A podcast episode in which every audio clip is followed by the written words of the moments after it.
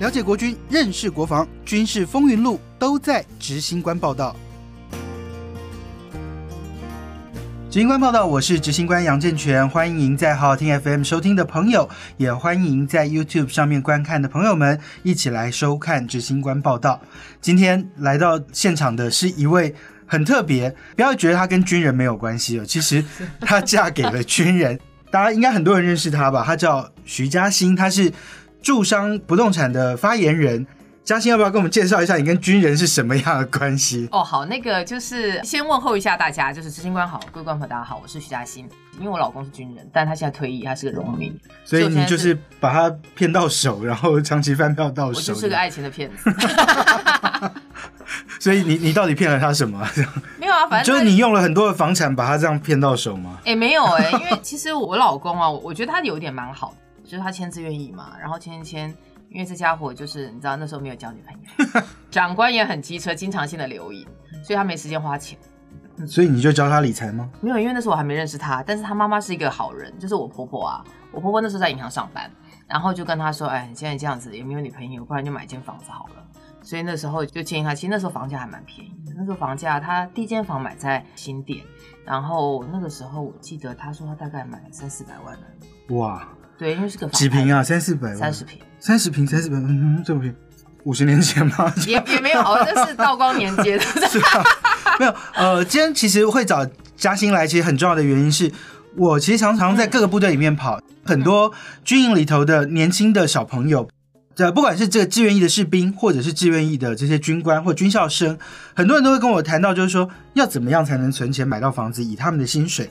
那其实我们摊开国防部的这个薪资结构来看的话，最低最低的薪水是三万四千多，快三万五千块。那如还不错哎，其实真的吗？如果以一个小兵服役四年，嗯，三万五千块的薪水，他志愿役四年，再加上他可能四年满了，他有一笔退职金。我们在网络上查了一下，大概也跟国防部求证一下，大约就是落在二十万左右。如果说以四年的志愿役士兵三万五的薪水，平均大概三万五，应该会超过。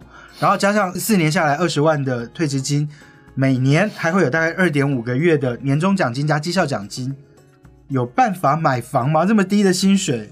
怎么买？你不要买在大安区，是的。我买地保。那我我我这样讲好了，就是说第一个哈，我们先把买房子这件事情拆解开来。你不要觉得买房很难，不是因为我是中介才会告诉你买房很难。骗子，我不是这种骗子，好不好？但我自己会觉得啦，就是说，其实以军人的身份来买房子，它有几个好处。第一个好处其实最直接，就是因为各位的工作的时间，你大概未来的可能三年五年，大概可以预期到，就是在部队头，然后薪资的涨幅是可以预期得到。然后，如果就是在部队里面，那你大概就吃部队住部队。要是遇到了一个很希望你留在部队里头帮忙的长官，哎，可以这样讲哈，可以可以可以，帮忙的长官，那你就更没时间花钱。如果你没有交女朋友，那又更没时间花钱。所以这样算一算之后，刚刚说三万多块钱嘛，三万五，对。所以其实这件事情是说，如果你决定要买房，那其实这个目标要先早点确定。那第一个事情是存头期。就以小兵来说，三万五千块的月薪。嗯，他要拼到第一笔投期款四年，我们以四年为基准的话，你觉得他大概可以拼到多少的头款？哎，其实我们从一个事情来先来回推，好不好？我们先来回推，你每个月还贷款要还多少钱？假设你三万五千块，嗯，一个月还一万五，不过分吧？不过分，三万五一万五，因为他吃部队的嘛，也大部分的时间留在部队里头。那如果你省一点的话，三万五你存一万五，有两万块作为生活开支。感觉上是可以合理的在部队里头生活。对，所以那为什么我会建议，就是说你用你一个月能够花的钱，就是额外硬存出来的钱来当储蓄的原因是说，因为你的房贷未来是付二十年或三十年，先让你在未来这个，就是说在你这个三年四年的时间里面，你习惯一个月就先扣一万五出去，一个月扣一万五出去，然后一年十二个月。然后如果加上年终奖金，加上最后一笔退职金，现在三万乘四年，那一百二、一百三左右。一百二、一百三，对。然后我们来看看，你一万五千块钱呢，以现在利率环境，你可以背多少贷款？这个是我们的驻发言人用试算表去试算的。他说，如果一万五，大概就是可以贷二十年的三百万。对。那二十年的三百万，以现在的房贷利率一点四来看的话。然后其实每个月的还款金额有一万四千三百三十九。对，如果你有一天你要去外面租房，差不多是这钱。然后一点四趴其实还算高哦，军人去借应该还会更低。就是军人的那个低利贷款，房贷的低利贷款。通常因为军人军工教是银行最喜欢的人哦，你跑不掉就对，都在营区里。喜欢你们，所以就是他就会哎，这贷款的条件像我自己家里头贷是贷一点三一了，嗯，所以各位如果去谈的话，就哎你投期款已经 U V 好了。那你大概就是说，哎，就这样子一个条件上面，应该是可以谈到。可是如果我们这样再往回算，哈，你说他可以贷三百万，我们刚刚算了他的头款，可能就是一百三十一百二三十左右，四百二十万，我去哪里买房子啊？哎，不要买在台北市。我这样讲，就是以军人最多的高雄来说，四百二十万，左营附近也一定很高啊。我我这样讲好，就是说，其实我们买房子有时候会陷入几个迷思。第一个迷思是，很多人想要买新的大楼，买新的大楼，现在高雄随便都二三十万，怎么买得起？所以，如果说你要买的话，其实第一个你可能就要先在距离跟这个所谓的一个就是屋龄上面来说，你要去做一个取舍。比如说，你如果在左营的话，那它当然你可能左营你买不起，那也许你就到更外围、外围一点、外围的一个区域上面去做购物。那你买的时候，比如说我买不起大楼，但是我可以买公寓。我大概会有几个建议，就是说，第一个哈，其实要请各位，我们这样讲叫做伙伴们，是吗？好，是是。然后我说各位伙伴们，我们要注意一下，就是你第一个，你可能要注意一个神秘数字，叫做十五。什么叫什么叫十五？十五就是你买的房子，主间屋最好在十五平以上。这个十五呢，因为很多的银行他们都会看你的贷款这个标的有没有超过十五平，通常十五平大家就各分行就觉得 OK 让你贷款了。但是如果说你是在十五平以下，哎，很多就会成数比较差啦，利率比较差啦。那这种状况之下的话，哎，你可能你在自备款的部位要稍微多一些些。所以十五十五平的主间屋，假设我跟你讲，十五平可以干嘛嘞？十五平很小，在台北十五平的房子也不多啦。那南部应该更难。呃，我我我这样说好了，其实如果说不要说十五，如果你是公寓的十五，大概就是套房。哦，大概就是一间套房，套房加或者是说一加一啦。那当然，另外还有一种状况是说，如果说你是一定要电梯的话啦，就是说你可能就是稍微小一点的套房。我这样跟各位报告一下，就是说，如果我们今天在挑房型的时候，哈，我们刚刚说我们是四百五十万，你其实可以上五九一或等等的各家房仲网站，你大概去找五百万的案子。其实五百万的案子是真的还找得到了，就是说在这个。网站上其实可以大概可以看得到五百万左右的，因为你大概杀价可以杀快一成。嗯，你会不会透露业界的秘密？没关系啊，反正我长官没在听。其实我们刚刚加薪算的是二十年，那其实如果是三十年的话，贷款是三十年的话，三百万一点四的利率，其实一个月只要还一万零两百一十元，其实这个比这个租还要便宜了。就为什么我会鼓励大家，就是你一定要在部队里面，不管怎么样，先养成存钱习惯。因为你存钱习惯之后啊，就无论你到最后是不是要就是选择要退伍，你都会有一笔钱在身上。如果假设说我可能我是高雄人，那我得要到一个地方租房子，那我有了这笔投期款之后的话，因为现在利率这么低，你看我们刚刚才这样算了三百万，二十年才一万四，三十年才一万块，多一点点，你就多一点点。那你大概有这个投期款优利好了之后，你就可以去看一个我们这样讲五百万左右。的房子，可是想买房的军人不会是只有在一线部队的这些小朋友，像很多女生可能会分配到在台北的机关单位。双北地区五百万，我要怎么买？双北地区哈，你如果说五百万，你可能就要稍微辛苦一些些。有些人，比如说他会买基隆，基隆五百万其实是就有可能暖暖嘛，十分。对你甚至基隆市区，你是你是可以找到五百万以内的东西。那另外来说的话，你可能比如说我们就到桃园。桃园有一些公寓，那其实五百万是可以搞定的哦。那如果说我觉得啊，我还是希望住在双北里面的范围里面，那其实有一些区域啦，比如说像是三峡的旧市区，不是三峡北大特区，三峡旧市区那边的话，其实如果你平数小一点，二十来平，那个是有五百万的机会。所以你会比较建议，就是比较年轻的军事官，是不是要买房的时候，人生第一间房真的不需要去考虑到多华丽？多大的平数，而是以一个务实，怎么样先买下来，然后让自己可以安定的想法，是不是这样子的概念？对，因为它会养成你的一些习惯，比如说，就是我有了一间房子之后，我就不大会去大家久久会去唱歌干嘛，就花钱花掉。你有了房贷，你卡住了之后，真的没办法，叫做直销，没有钱。嗯，因为是把钱都卡死了。但是为什么有人会说，那我同样居住的成本，房租跟房贷的逻辑有什么不一样？我这样讲一个最简单的，就是我今天如果租一间房子，我一个月一万五，我付给房东，那个东西叫什么？叫消费财。但是我买一间房子放在房贷里面，差别是什么？如果有一天我需要钱的时候，我可以把房子卖掉。就是有些人就说我想卖房子，但房东不准。所以就是你等于就是透过房子这个壳，把你的钱存下来。那当然地点上面其实我们会稍微建议一下啦，就是因为反正本就是你会觉得大家不要存在着那种虚幻的那种，就是说我一开始就要在蛋黄区买一间很新，然后很豪华，或者是说。平数要到三十平这样的房子，而是可能往外围屋龄高一点点，然后可能负担上比较不会这么重的房子。对，但是它周转性要稍微好一点，就是说你要看这个地方周转性是就是卖的卖得掉。只是说我讲了这样讲，虽然有点不好意思，但是同样的预算哈，去买三峡不要买三只，三峡比较好卖，三只比较不好卖。对。所以，如果说你在买房产的时候，就是人生的第一间房，我我觉得当然你不大能够期待，就是哇，我到底要靠这个房子，就像刚刚执行官讲的说啊，多么的华丽，然后多么的蛋黄区，多么让人羡慕，不要。那你的第一个房就是踏踏实实的，先找一个哎你负担得起的，然后再来的话，你可能有一点点没那么舒服，嗯哼，那因为我可能比如说我一个月就得少吃几次大餐，少看几场电影。这样子的一个一个概念，概念，然后选一个就是哎，这个地方未来周转性还可以。其实最简单哦，你看这个地方哦，房仲店头开不开得出来？哦，如果是房仲多的话，就表示那个区域房子是卖得掉的。因为我们一般，我们如果说像我们做研究的话，我们就会看说啊，这地方买卖移转啊，那个数量大不大？那但一般民众的话，可能也不会这样做。最简单的看房仲店。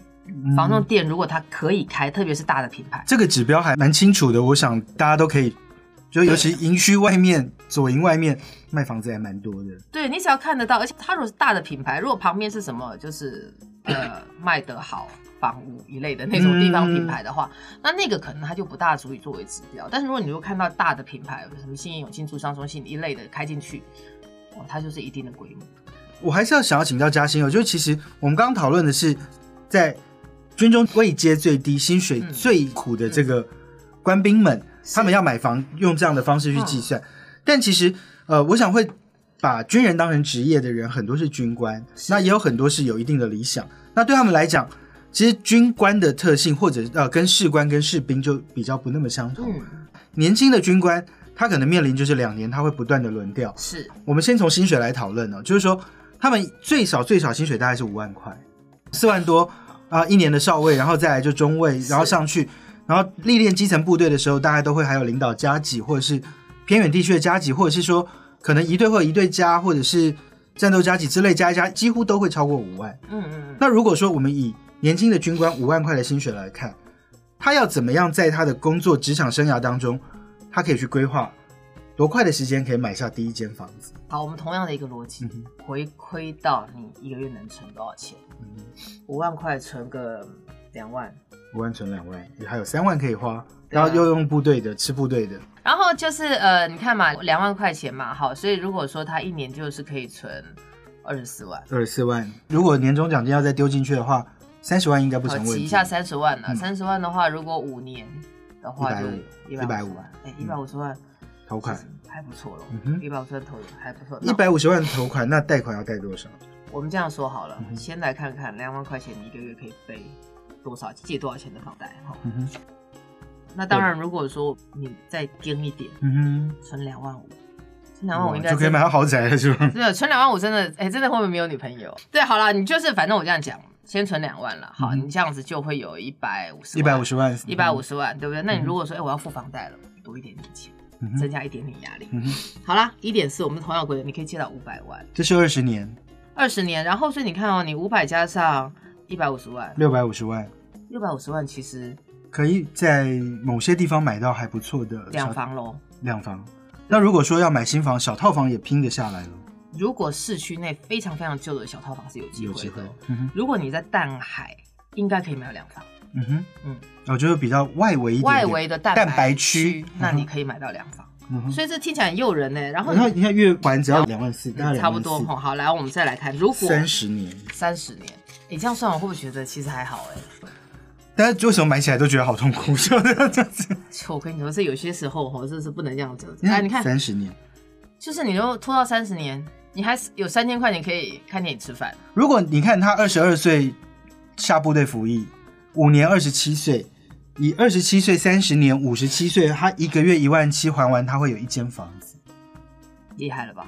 这个好像感觉上是可行的耶，这可行的啊！我这样讲，我我觉得现在我接触到很多的年轻的朋友，他对于买房子事情绝望，通常都会蛮绝望。绝望的原因就是他会把有一些就是现在节目上面或者是媒体上面的一些很漂亮的房子，当做他应该要买的房子人生目标这样子。对，那你当然本来就很痛苦。第二个是没有算，你看像我们刚刚那样拆完之后，我就觉得还好。对，可是。像我觉得军官就会面对一个很大的问题，就真的是两年他们可能就会轮调。那我可能在台中服役一段时间，忽然我被调到高雄，高雄又调台北。那可是我想买房，我要怎么买？我觉得第一个啦，就是说哈，因为军官多数会是在你的从业生涯里面就成家，所以 maybe 你可能当初会是在某一个定点。你就已经决定说，以后这个地方可能是我的家，你的家。所以像我，我先那时候他是先高雄嘛，然后后来他就来台北。那台北的话，那时候他们家是在中正区，那他就是就近买了新店，然后反正我们后来结婚就住在那里。那所以其实这个逻辑上面就是说，你可能在整个调任的一个过程，你另外一半愿意陪着你，在哪个地方落脚，哦，那这个地方你就买了。当然，这个是如果说有成家规划的，就可以这样做了。我觉得这样可以这样做。那当然，另外还有一种操作的方式是说，有些人他就是买，比如说呃，他可以租的地方。就是如果我在台中买了，但是我忽然调高雄，我太太也跟我到高雄去了，我房子可以租掉。对，所以就是要也便利租出去的地方。哦，你想象最好是说，你这个地方是要有人帮你管的。我之前有一个朋友，他是在台北工作嘛，然后他的老家在高雄，他后来在高雄买了一间小套房，然后就让他爸爸妈妈帮他去做管理，因为就是有人要照看呐。然后你知道，有时候房客很容易忘记带钥匙，所以你如果从这个上就是，哎，从这个逻辑上面来看，就是有人帮你管，然后这个地方房价也是相对比较平稳，然后也会有人要租。哎，那这个地方你就可以考虑把它当做是自产。那当然，其实我觉得，因为这几年房产市场的状况，可能它的浮动会比较大一些一些，那有些区域的落差会比较大。其实我不大鼓励你把就是太多的资金放在房地产，但是你一定要有一间房子。为什么？因为你有一间房子的时候，第一个是说你这间房叫做进可攻退可守。你进，你就是如果说，哎，我可能我自己有一天我要有一些其他更大的规划，比如说我想要买一间更大的房子，家人住，那我可以把原来的卖掉。那我本来它就是一个我我之前储蓄的一个对一个资产。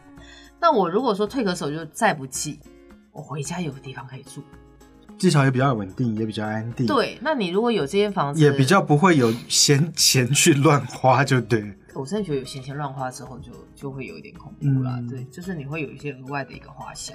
我其实还蛮鼓励年轻的朋友买一间房子的，因为你会把你的消费习惯去做调整。其实像执行官跟我啊，我们年纪差不多，但我们的父职辈哦，其实比较好过的人，他们都多数其实有一些都是存出来，存出来硬存啊。对，那我觉得房子最大的好处叫做硬存，所以你一定听过一个，就是我们都说我们这行叫算命是我们的好朋友。只要举凡留不住钱的人 算命，所以说啊，你这命吼可能不多啦哦，你可能应该爱没出，应该爱没几间出啊。其实买房子它就是强迫你。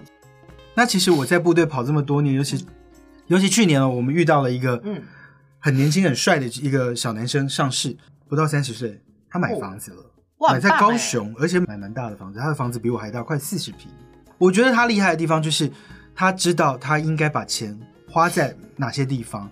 那我觉得很多军人会从军，其实都是希望能够给自己稳定，是，还有就是说给自己的生活带来一些改变。是。那如果真的想要买房子的话，我觉得今天听听专业经理人的意见，听听这个军眷他是怎么样跟他的先生拼出人生第一间房。那当然也是，呃，我觉得给年轻的一些小军官们、小朋友们、志愿役的士兵，如果说你只是希望四年存下第一桶金，这四年真的好好把握。不要乱花钱，好好存下来。其实要拼买一间房子，其实没有想象没有想象中难。你到时候就是你这段存钱的时间呐，有时间就看房子，看房子不用钱。是对，那你就接下来，我觉得有这些习惯之后的话，你从有一个房子开始，你接下来无论是要换屋或者是其他人生规划，都会比你的同财更顺。是，那今天就非常谢谢嘉欣来跟大家分享这个怎么样买房。如果你还有想要知道什么样一些买房子一些美嘎，可以上好好听 FM 的这个官方脸书，或者是到这个钢铁军事小组的脸书平台留言给我们。我们都会请专业的人再来跟大家分享一下。今天谢谢大家收听，谢谢大家收看，再会。